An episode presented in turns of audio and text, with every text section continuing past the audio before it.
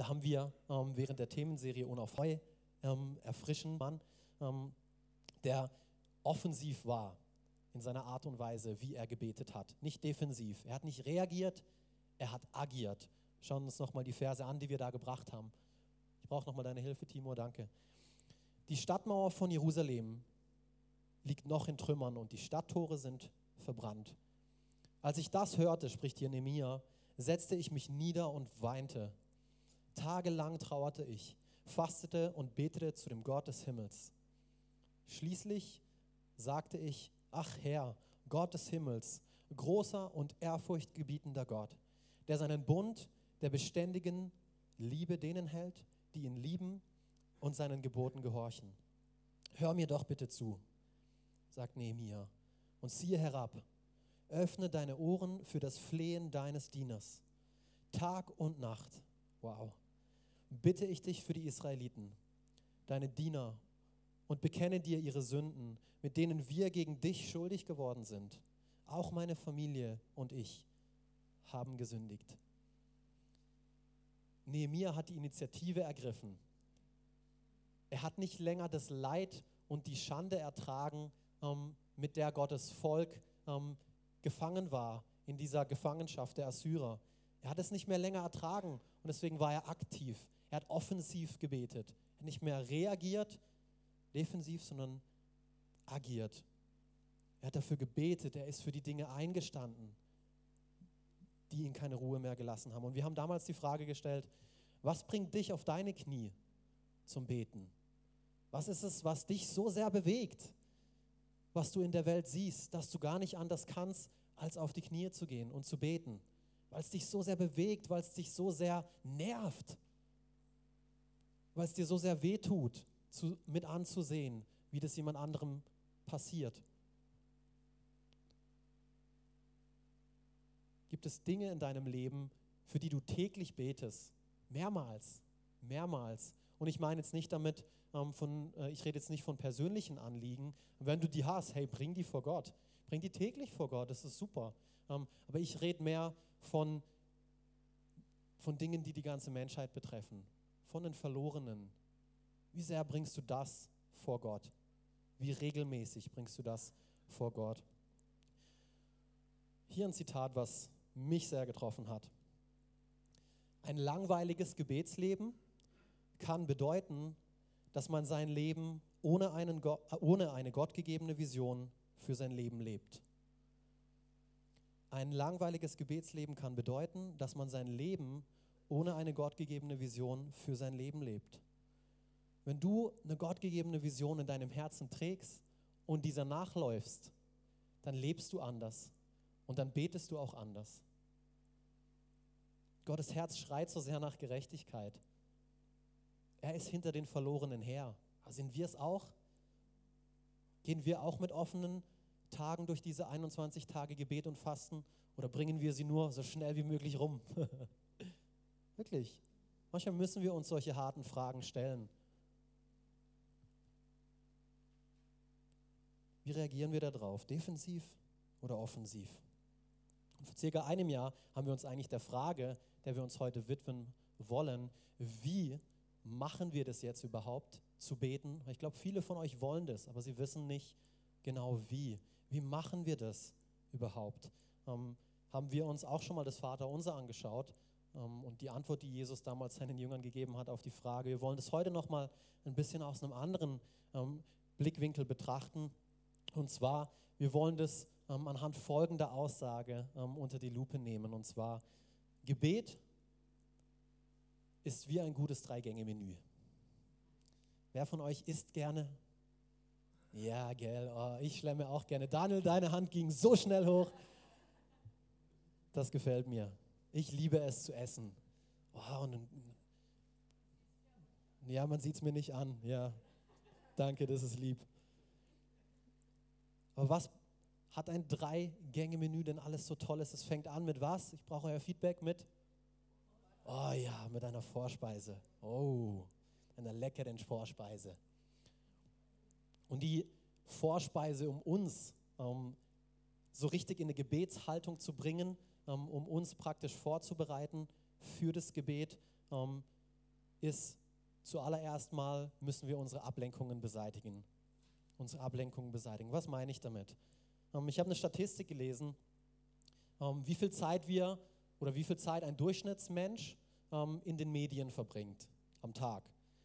Social Media, also Facebook, Instagram, Snapchat, YouTube und das ganze Gedöns, im Durchschnitt circa 50 Minuten täglich. Ein Durchschnittsmensch. Äh. Vielleicht bist du hier und du hebst den Durchschnitt mit vier Stunden oder vielleicht bist du hier und senkst ihn und sagst, nee, ich mache das gar nicht, ist nicht mein Problem. Aber vielleicht bist du beim nächsten dabei, Fernsehen, zwei Stunden täglich. Durchschnittlich schauen wir zwei Stunden täglich Fernsehen. Vielleicht hebst du den Durchschnitt auch wieder und sagst, ja, das ist mein Leben, morgens acht bis abends Berlin Tag und Nacht, dann schalte ich den Fernseher erst aus, keine Ahnung. Smartphone, hier das letzte. Mindestens 100 Mal im Durchschnitt schauen wir auf unseren Bildschirm. Und jetzt bist du hier und sagst, ich habe nicht mal ein Smartphone. Okay, dann hast du gewonnen. Bis zu 1000 Mal. Bis zu 1000 Mal schauen wir am Tag drauf. Und dieses Zitat hat mir auch gefallen. Der Mangel an Gebet ist zweifellos nicht dem Mangel an Zeit zuzuschreiben, vielmehr der Fülle an Ablenkungen. Wir haben alle 24 Stunden am Tag und das hat, war vor 1000 Jahren auch nicht anders. Kam nicht etwas dazu oder ist etwas weggenommen worden über die Zeit. Aber was dazu kam, sind die Fülle an Ablenkungen. Wir haben so viele Angebote, so viel Zeug, mit dem wir uns verzetteln können. Und viele der Dinge sind gut. Viele der Dinge sind gut. Ich bin auch auf Facebook, ich bin auch auf Instagram seit neuestem, seit ein paar Monaten. Meine Frau hat mich dazu gekriegt. Ich check's noch nicht ganz, aber okay. Nee, Snapchat, das mache ich nicht. Das ist, das ist mir zu viel. aber ich will hier ganz praktisch werden. Geh regelmäßig, wie Jesus das getan hat, an einen stillen Ort. Er hat das häufiger getan. Oder wie es die Bibel sagt, geh in dein stilles Kämmerlein. Geh in dein stilles Kämmerlein. Mach das regelmäßig. Und auch ein ganz praktischer Tipp, schalt dein Handy dabei aus oder nimm es erst gar nicht mit in dein Kämmerlein. Lass es irgendwo anders. Weiß nicht, was der Ort für dich ist. Vielleicht musst du herausfinden, was der Ort ist, wo du frei von Ablenkungen bist. Aber das ist so wichtig, dieser erste Punkt hier beim Wie-Beten. Du musst erstmal die Ablenkungen beseitigen, sonst kommst du gar nicht dorthin, zum Gebet aussprechen, weil die ganze Zeit irgendwas am Dung, Dung, Dung, Dung. Manche müssen die Kinder auf die Seite schieben, gell? Oder ein bisschen früher aufstehen, ähm, damit die Kinder noch nicht wach sind. Ähm, zweiter Punkt, öffne dein Herz. Öffne dein Herz. Timo, ich brauche deine Hilfe, glaube ich, hier. Wie mache ich das? Ganz praktisch. Ich gehe hin und ich sage Gott, hey Gott, ich rede so mit ihm, wie ich mit meinem Papa rede. Hey, Papa, hey, Gott, ähm, ich bin jetzt einfach hier, um Zeit mit dir zu verbringen. Ich will jetzt von dir hören. Was möchtest du mir sagen? Ich will offen sein für dein Reden. Sprich du zu mir. In Jesu Namen. Amen. So ungefähr handhabe ich das immer, wenn ich Zeit mit ihm verbringe im Gebet oder am Morgen in der stillen Zeit. Ähm, und damit öffne ich mein Herz ich mache mich empfangsbereit für das, was er mir sagen will. Und wie ihr wisst, nach der Vorspeise, weil davon wird man nicht satt, oder? Da kommt was? Jawohl, die Hauptspeise. Die Hauptspeise, der Hauptgang. Erster Punkt. Und wir wollen uns hier ähm, erneut ähm, das Vaterunser ähm, nochmal anschauen, weil es ein toller Leitfaden, den uns Jesus da gegeben hat, ähm, wie wir beten können. Es ist nicht etwas, was wir runterleiern sollen. Vater unser im Himmel, geheiligt werde dein Name, dein Reich komme. Ähm, und dann klappt schon alles, dann habe ich jetzt alles abgedeckt. Nein, das hat, das hat Jesus damals nicht gemeint. Es ist ein Leitfaden, an dem wir etwas lernen können. Ähm, und hier der erste Punkt ist, mach dir zuerst Gottes Größe bewusst. Mach dir zuerst Gottes Größe bewusst. Am, am Mittwoch haben wir im ähm, Gemeindegebet, als wir uns als Gemeinde hier getroffen haben in den Räumlichkeiten und gebetet haben, ähm, haben wir genau das praktiziert. Wir haben uns zuallererst Gedanken darüber gemacht, was Gott alles schon Großes in unserem Leben getan hat und ähm, haben uns von dieser ähm, von diesen Dingen, an die wir uns erinnert haben, haben uns ähm, begeistern lassen. Oh, es hat uns, hat uns begeistert, einfach zu sehen, wow, Gott, was du schon alles gemacht hast, hat uns vorbereitet. Ähm, und das lesen wir eigentlich ähm, in Matthäus 6, Vers 9 mit, unser Vater im Himmel, dein Name werde geheiligt. Bin ich noch da? Hört ihr mich? Super. Ruft ihr in Erinnerung, was Gott schon getan hat. Und du sagst, ja, er hat für mich nichts getan. Er gab seinen eigenen Sohn für dich. Er gab seinen eigenen Sohn für dich. Denk darüber ein bisschen nach. Vielleicht hast du vergessen, was es so wirklich für dich bedeutet. Es passiert so schnell, dass wir Dinge für selbstverständlich nehmen. Das haben wir am Freitag gehabt im, im Gebet. Jemand darüber gesprochen, dass wir die Dinge oftmals schnell als selbstverständlich nehmen und nicht mehr dankbar sind, auch für die kleinen Dinge, für die scheinbar selbstverständlichen Dinge. Eben, Claudia hat es vorhin auch gesagt, wegen äh, eine warme Heizung, ein Dach über dem Kopf. Ja, hallo, dafür schaffe ich hier auch, dafür arbeite ich hier auch. Aha, okay. Schau, wie lange du deinen Job noch hast, wenn du mit so einer Einstellung durchs Leben gehst. wirklich. B. Bekomme die richtige Perspektive. Bekomme die richtige Perspektive. Es geht weiter, ihr kennt die Verse, dein Reich komme. Sind wir Königsreich gesinnt? Sind wir ewigkeitsgesinnt? Sind wir, ähm, denken wir nur an das Reich, was es hier auf der Erde gibt, was wir hier auf der Erde versuchen zu bauen, die Autos, die ähm, Häuser, die Familie? Ähm, oder geht es ums wirklich, geht, geht es ums wirklich um Gottes Reich? C. Bekenne Gottes Willen über deinen eigenen. Ich brauche wieder deine Hilfe, Timur. Bekenne Gottes Willen über deinen eigenen. Dein Wille geschehe, wie im Himmel, so auf Erden. Jakobus hilft uns hier auch noch ein bisschen besser zu verstehen. Im Jakobus 4, Verse 13 ähm, bis 15. Passt auf, wenn ihr behauptet, heute oder morgen werden wir in eine bestimmte Stadt gehen und ein Jahr dort bleiben. Wir werden dort Geschäfte machen und Gewinne erzielen. Woher wollt ihr wissen, was morgen sein wird? Euer Leben gleicht dort dem Nebel am Morgen. Schon nach kurzer Zeit ist er wieder verschwunden. Stattdessen solltet ihr sagen, wenn der Herr es will, werden wir leben und dieses oder jenes tun. Das ist das, was Jesus auch selber hier auf der Erde praktiziert hat als er im Garten Gethsemane gesagt hat, hey Gott, ist, ich kann nicht mehr, aber nicht mein Wille, sondern dein Wille geschehe. Ich bin am Ende meiner Kräfte. Aber wenn du willst, dass ich diesen Lauf bis zum Schluss laufe, dann tue ich's. Wenn es wirklich dein Wille ist, dann tue ich's. Wenn der Herr es will, werden wir leben und dieses oder jenes tun wenn du betest, geht es dir nur um die Dinge, die du vorbringen willst, nur um das, was deine Anliegen sind. Und hey, ich habe es vorhin schon erwähnt, bring diese Dinge vor. Das dürfen wir im Gebet tun. Das dürfen wir tun. Das ist unser Recht als Christen. Wir dürfen kühn sein, vor seinen Gnadenthron kommen und Dinge in Anspruch nehmen und Dinge vorbringen. Das sollen wir tun. Aber es darf sich nicht nur um uns drehen. Das ist viel zu wenig. Es ist viel zu wenig. Es ist nicht das, was, wozu Gebet da ist. Es ist nicht das volle Potenzial, was in Gebet steckt. Nächster Punkt. Erkenne Gottes Fürsorge. Erkenne Gottes Fürsorge. Unser tägliches Brot gib uns heute. Unser tägliches Brot gib uns heute. Und Matthäus 6, Verse 25 ist im selben Kapitel, wo Jesus über das Vater, ähm, Vater unser lehrt ähm, hilft er uns auch diesen, ähm, diesen Vers, unser tägliches Brot, gib uns heute noch besser zu verstehen.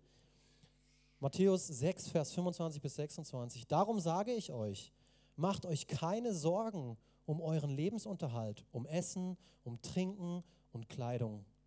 Leben bedeutet viel mehr. Leben ist viel mehr als Essen und Trinken. Und der Mensch ist doch viel wichtiger als Kleidung. Ist viel wichtiger.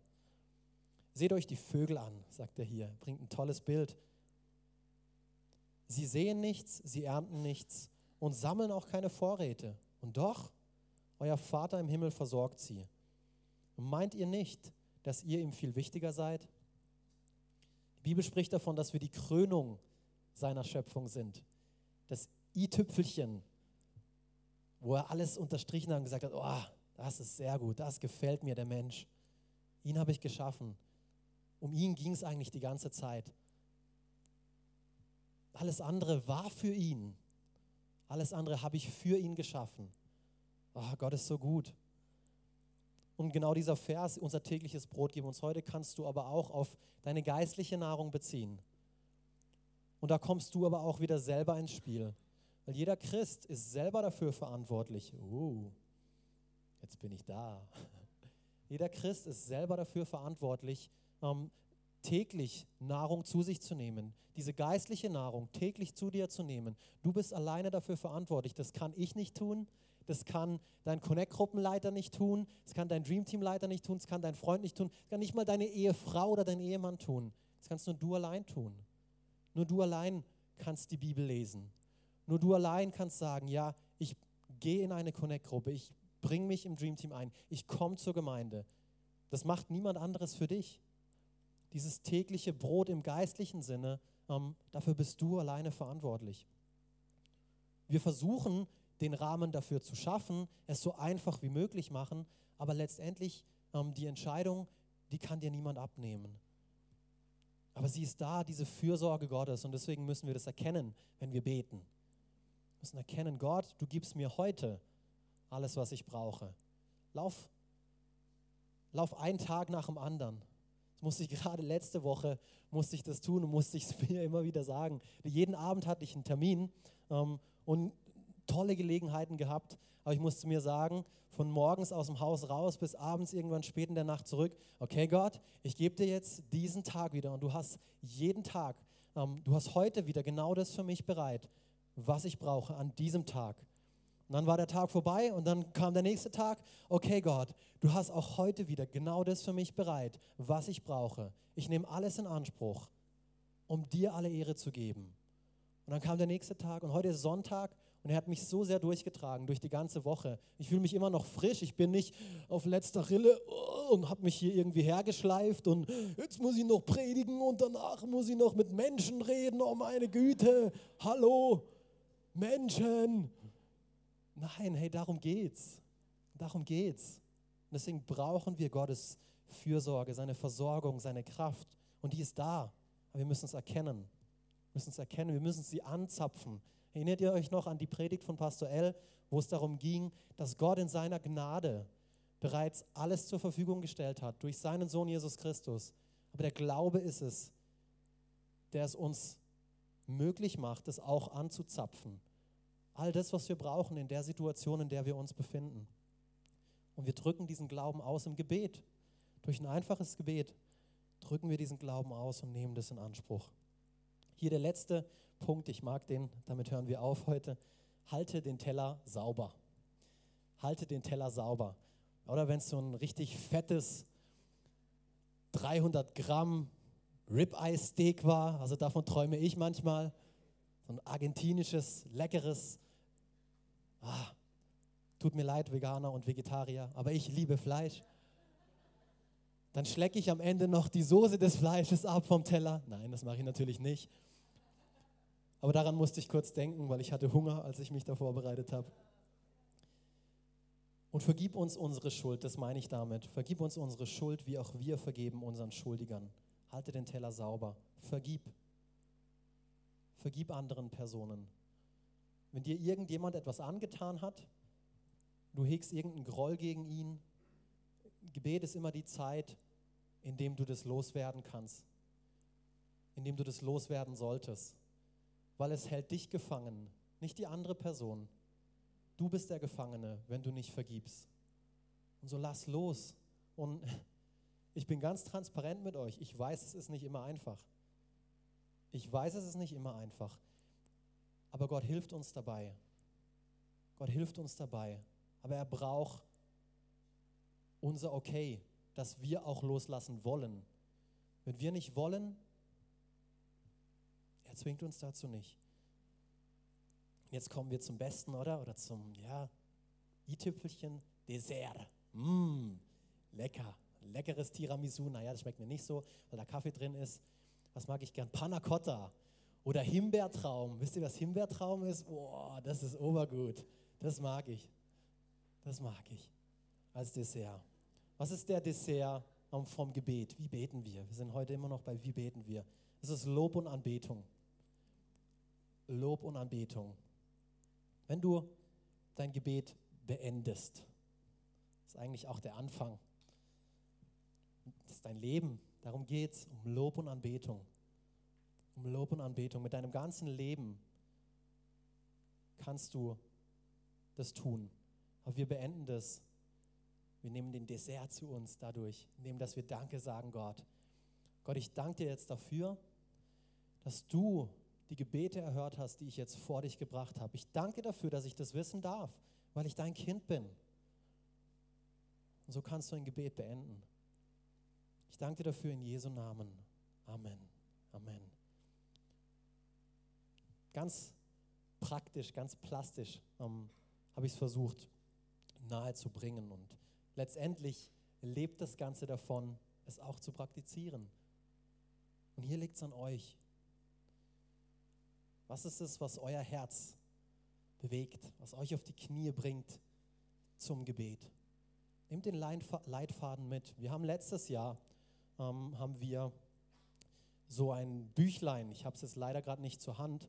Ähm, vielleicht ähm, haben wir es die nächsten Sonntage ähm, nochmal da. Ähm, haben wir solche Büchlein euch verschenkt, ähm, wo es ähm, ums Gebet ging. Ganz gezielt und wo es wirklich darum geht, um Leitfaden. Ihr könnt euch Notizen da drin machen, da steht Lehre darüber drin. Nehmt diese Dinge immer wieder zur Hand. So eine Predigt, nehmt es immer wieder zur Hand. Das sind Dinge, die ändern sich nicht. Gottes Wort bleibt bestehen. Aber in der Anwendung, das ist der Schlüssel. Das ist der Schlüssel.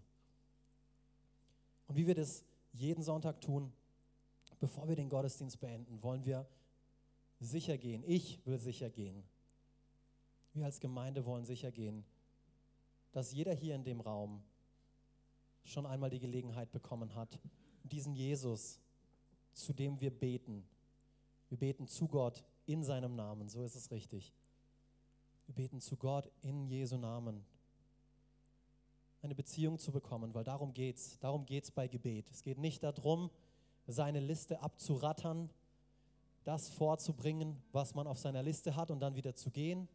Es geht darum, oh Gott, ich suche dich. Ich mache die Ablenkungen jetzt beiseite. Gott, ich komme vor dich und ich will wirklich hören, was du mir zu sagen hast, Gott. Was ist es, was ich für den heutigen Tag brauche? Was willst du mir zeigen? Vielleicht brauche ich es noch gar nicht heute, sondern irgendwann anders. Gott, was ist es? Und dann gehen wir hin und denken daran, Gott, wow, was du schon alles für mich getan hast. Du hast mich befreit von Armut, Krankheit und Tod. Du hast mich gerettet. Ich bin dazu verurteilt, in Ewigkeit mit dir zu sein. Oh, dazu bin ich gern verurteilt. Ich darf eine Ewigkeit mit Gott verbringen. Wow.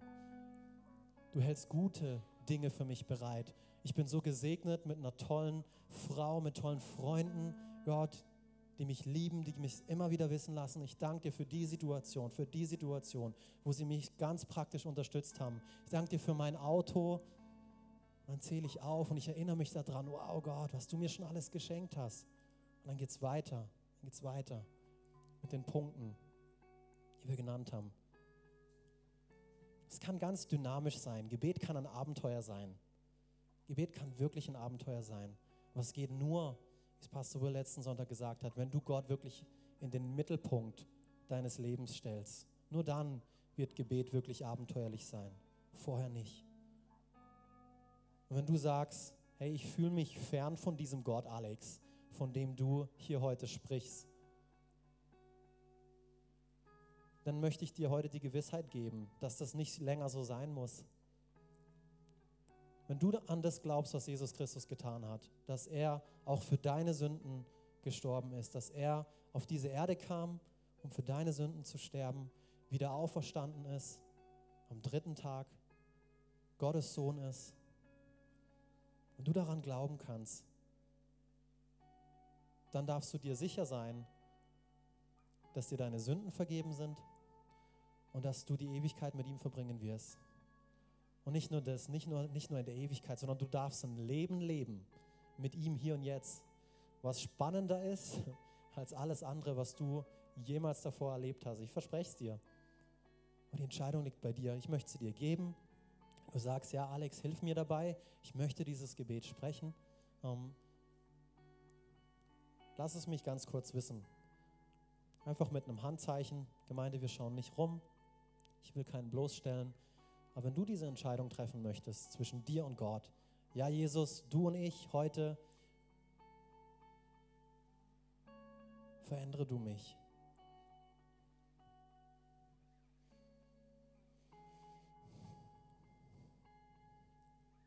Du kannst das folgende Gebet auch zu Hause aussprechen. Gott ist auch zu Hause. Wenn du hier von der Gemeinde nach Hause gehst, wo auch immer dein Zuhause ist. Du kannst sagen, himmlischer Gott, ich habe erkannt, dass ich ein Sünder bin, dass ich bisher ohne dich leben wollte. Ich habe erkannt, dass ich dich brauche. Ich will dich kennenlernen. Jesus, komm du in mein Leben und mach alles neu. In Jesu Namen, Amen. Dieses Gebet kannst du zu Hause sprechen. Wenn du das in deinem Herzen wirklich glaubst, ach, das ist der Hammer. Freue ich mich so sehr mit dir gemeinsam. Ich möchte hier am, am Schluss noch beten für uns alle Gemeinde. Papa, ich danke dir so sehr dafür, dass du heute hier bist, dass du mit uns gehst Danke, dass du uns liebst, Papa, dass wir angenommen sind, nicht aufgrund von dem, was wir getan haben, sondern aufgrund von dem, was du getan hast, Jesus. Daran wollen wir uns erinnern und wir sind dankbar dafür, dass wir jeden Tag zu dir Zugang haben. Wir sind dankbar für praktische Prinzipien, die du uns in deinem Wort gegeben hast, Gott. Und hilf uns dabei, das auch anzuwenden, Papa. Aber wir wollen nicht länger untätig zusehen, wie die Welt um uns herum zugrunde geht, während wir die Hoffnung für diese Welt haben, Gott. Wir haben die Antwort auf Fragen, nicht auf alles, aber du bist die Antwort, Gott. Du bist die Lösung, Jesus. Hilf mir, ein noch authentischeres Leben zu leben, Gott. Ändere du mein Herz, Gott, Ich will noch mehr nach den Verlorenen her sein, Gott. Es geht nicht um die Zahl, es geht um Menschen, Gott. Hier geht es so sehr um Menschen. Verändere du unser Herz, Gott. Beweg du uns dazu, offensiv zu sein in unserem Gebet. Nicht mit der Bibel den Leuten auf den Kopf hauen, aber im Gebet die Dinge vorzubereiten. Hilf uns dabei, Papa. In Jesu Namen. Amen. Amen.